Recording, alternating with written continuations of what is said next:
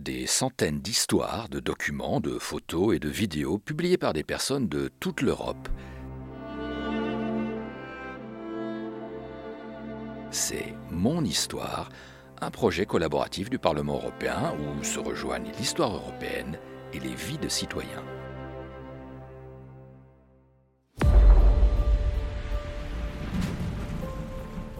Simțeam că trebuie să luptăm să schimbăm lumea și simțeam că noi putem să schimbăm lumea și că aveam această putere și era Nous sentions que nous devions nous battre pour changer le monde et nous sentions que nous avions le pouvoir et la capacité de le faire. Nous éprouvions un profond dégoût, nous étions profondément indignés. Des personnes étaient mortes à Timisoara et le président Ceausescu voulait nous tuer. Il était très clair que nous ne pouvions compter que sur nous-mêmes pour nous libérer. Nous devions nous battre pour rester en vie et pour conquérir notre liberté en tant que peuple.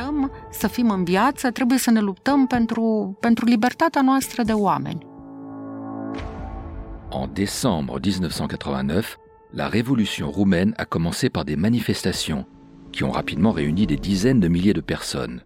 Ottilia a vécu ces événements dans la capitale, Bucarest. Écoutons le souvenir qu'elle garde de ces journées qui ont marqué l'histoire de la Roumanie. În dimineața zilei de 21 decembrie 1989, orașul era extrem, extrem de gri. Le matin du 21 décembre 1989, il faisait gris. Toute la ville était plongée dans la grisaille et il régnait une atmosphère très pesante. Nous savions tous ce qui s'était passé à Timisoara, même si la télévision n'en avait pas parlé. La veille au soir, Ceausescu avait condamné à la télévision les hordes de hooligans qui l'accusaient de vouloir détruire le communisme, attenter à la souveraineté nationale. La situation était très tendue et tout le monde s'attendait à ce qu'il se passe quelque chose.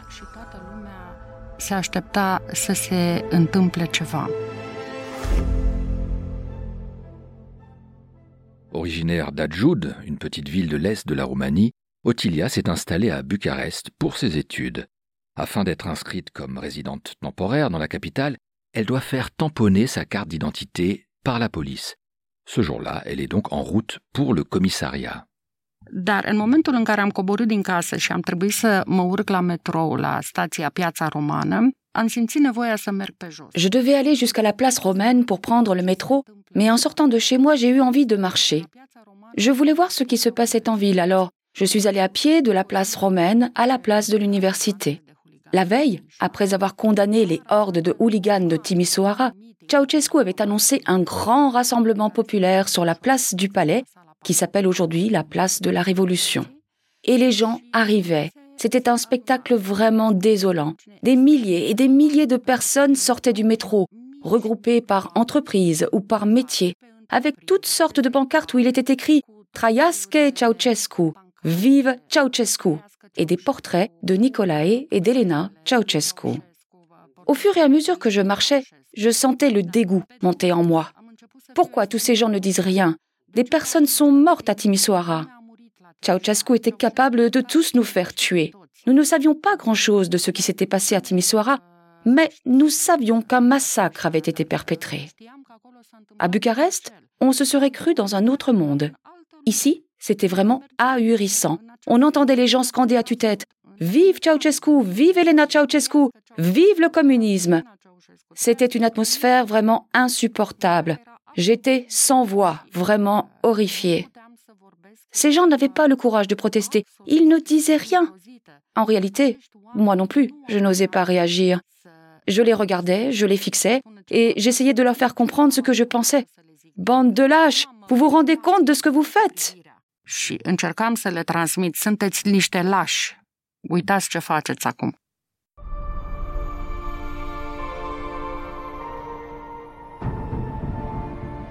Bouleversée, Ottilia arrive au commissariat de police pour faire tamponner sa carte d'identité. Pendant que le commissaire prépare le document, elle écoute la radio qui diffuse des informations. Elle se souvient avoir été à la fois surprise, électrisée et un peu mal à l'aise d'entendre des gens huer Ceausescu à la radio nationale. Je ne m'y attendais pas. Nous pensions que rien ne pourrait jamais arriver, que nous devrions supporter Ceausescu à vie. Et que le communisme perdurerait pour toujours. Le colonel m'a dit Ottilia, voici votre certificat, votre permis de résidence. Rentrez chez vous, prenez le train pour Adjoud. Évitez le centre-ville. Ensuite, on m'a fait sortir du commissariat, poliment, et on m'a dit Au revoir, rentrez chez vous, prenez le train pour Adjoud et quittez Bucarest. Ottilia décide de ne pas suivre les conseils du colonel, l'incitant à retrouver la sécurité de sa ville natale. Au lieu de cela, elle prend le métro pour se rendre au centre-ville. La place de l'université était le théâtre de véritables scènes d'apocalypse. Les gens couraient vers le métro pour rentrer chez eux ou retourner au travail, les uns par petits groupes, d'autres de manière plus organisée. Et puis, des petits groupes ont commencé à se former et à scander des slogans anti-Ceausescu. Abba Ceausescu. Mais ce n'était qu'une minorité. Et c'est là qu'on a vu arriver les forces spéciales, les scoutieri. J'ai été frappé de stupeur en voyant leurs casques noirs étincelants. Ils étaient très grands et chaque homme portait un grand bouclier blanc. Ils se tenaient face à nous, derrière leur bouclier. J'étais dans un groupe de 10 ou 20 personnes. Je me trouvais au début du boulevard Kogolnicianu, comme il s'appelait alors, sur la place de l'université, à côté de la bibliothèque Eminescu. Nous nous sommes mis à scander des slogans contre Ceausescu. Les scoutieri n'ont pas du tout réagi. Ils se tenaient simplement là pour bloquer la rue. Ils nous empêchaient d'accéder à la place du palais. Ottilia est prise en tenaille entre les manifestants et les forces de l'ordre. Elle est en danger.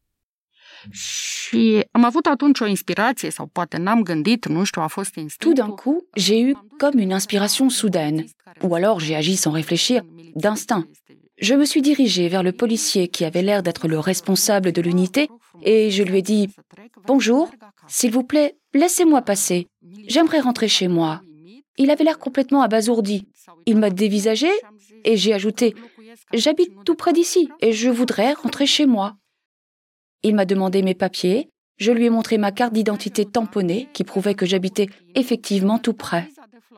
Il était donc tout à fait plausible que je sois en train de rentrer chez moi. Il a dit aux autres Laissez donc passer la demoiselle. Je suis passé entre les boucliers et j'ai continué d'avancer sur le boulevard. J'étais soulagé, car s'il ne m'avait pas laissé passer, j'aurais été arrêté et emmené Dieu sait où. Par la suite, j'ai appris que la prison s'appelait Gilava. C'était sûrement là que j'aurais été emmené.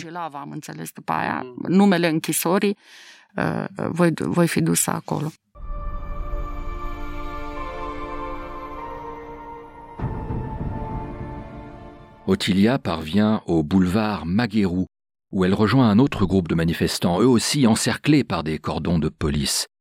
Peu à peu, l'armée arrive, avec des véhicules blindés pour bloquer les rues adjacentes. Pour éviter un bain de sang, les manifestants se mettent à entonner des chants et à offrir des fleurs aux soldats.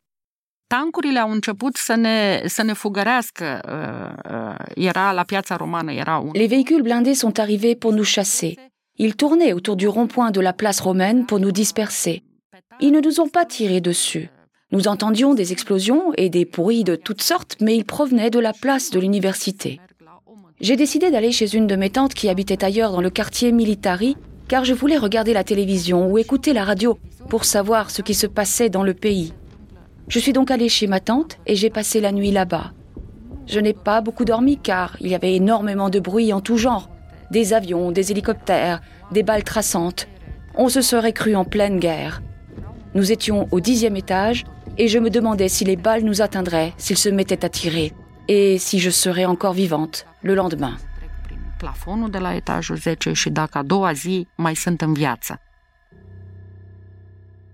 Comme Ottilia ne parvient pas à trouver le sommeil, elle allume la radio.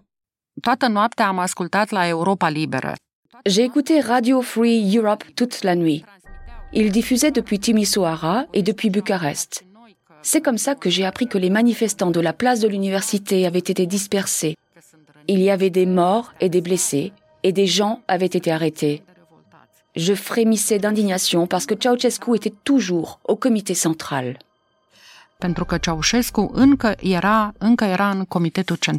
Le lendemain, le 22 décembre 1989, Ottilia quitte la maison de sa tante en lui promettant de faire ses bagages et de rentrer chez ses parents à Adjoud. Mais dans le métro, elle apprend le suicide du ministre de la Défense, le général Mila.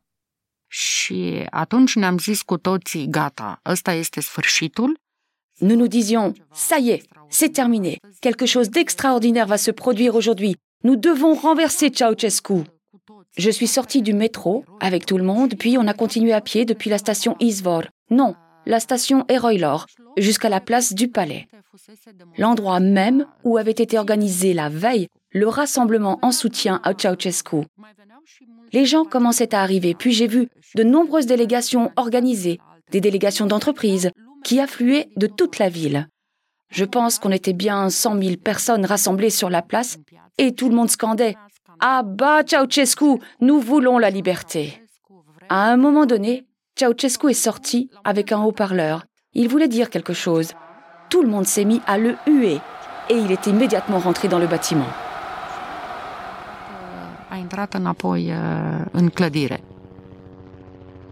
Soudain, les cris et les huées sont couverts par un bruit d'hélicoptère.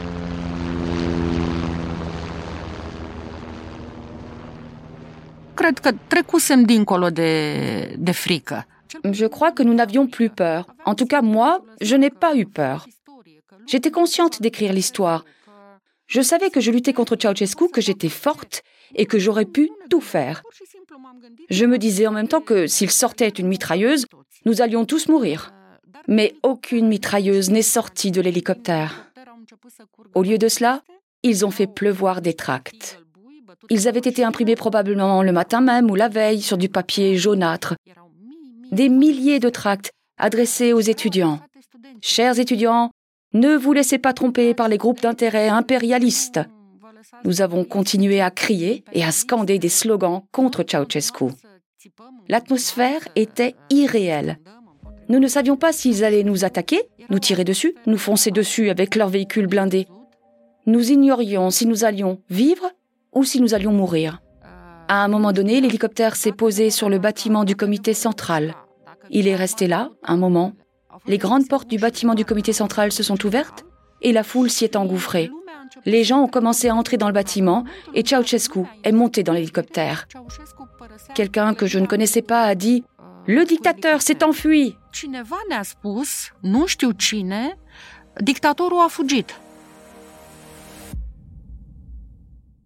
Une immense explosion de joie secoue les manifestants. Une immense joie nous a envahis. Jamais de ma vie je n'avais assisté à une telle explosion de bonheur et de joie collective. Je ne suis pas entré dans le bâtiment du comité central, mais beaucoup de gens ont pénétré dans les bureaux et se sont mis à lancer des documents et des dossiers par les fenêtres. Ça ne m'intéressait pas. Ceausescu était parti. Ça ne m'intéressait pas d'aller voir son bureau. Entre-temps, tous les habitants de la ville étaient descendus dans les rues. Nous étions des centaines de milliers de personnes et tout le monde chantait Olé, olé, Ceausescu nu mai Ceausescu n'est plus. Și toată lumea cânta Ole, ole, Ceausescu nu mai e. À titre personnel aussi, Ottilia ressent une immense joie.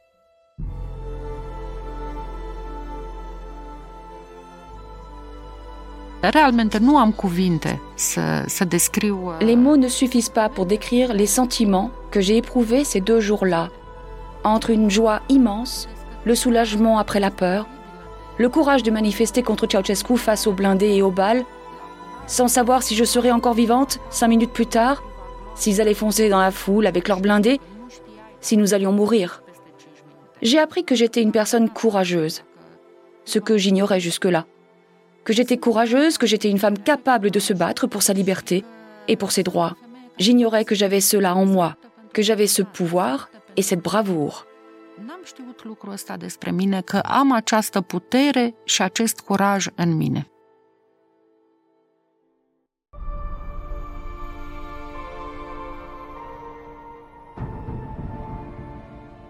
En ce moment de joie indicible, les gens se tournent vers l'avenir. Je sentais qu'une nouvelle vie s'offrait à nous, comme si nous avions vécu la fin du monde et qu'un futur différent s'ouvrait maintenant pour nous, où la liberté était une réalité concrète, tangible, et non plus un idéal qui n'existait que dans les livres d'histoire. nous avions conquis notre liberté et nous comptions bien en profiter. C'était un sentiment vraiment extraordinaire et je suis heureuse d'avoir eu le privilège de bénéficier d'une nouvelle vie. Ottilia conclut son histoire en délivrant un message. Mesajul, cred că în primul rând este că trebuie să credem în noi. Le message que je souhaite faire passer, c'est que nous devons croire en nous-mêmes. Nous devons croire que nous avons en nous une grande force et un grand courage, et qu'il est juste de nous battre pour nos droits et notre liberté. Même quand Ceausescu régnait, que les blindés bloquaient les rues et que l'armée pointait ses armes sur nous, nous avions le pouvoir de croire en cette utopie, de croire que Ceausescu finirait par tomber même si personne ne pouvait prédire quand. Il est juste de rêver d'idéaux et de se battre pour eux, et de croire en ce courage qui nous habite.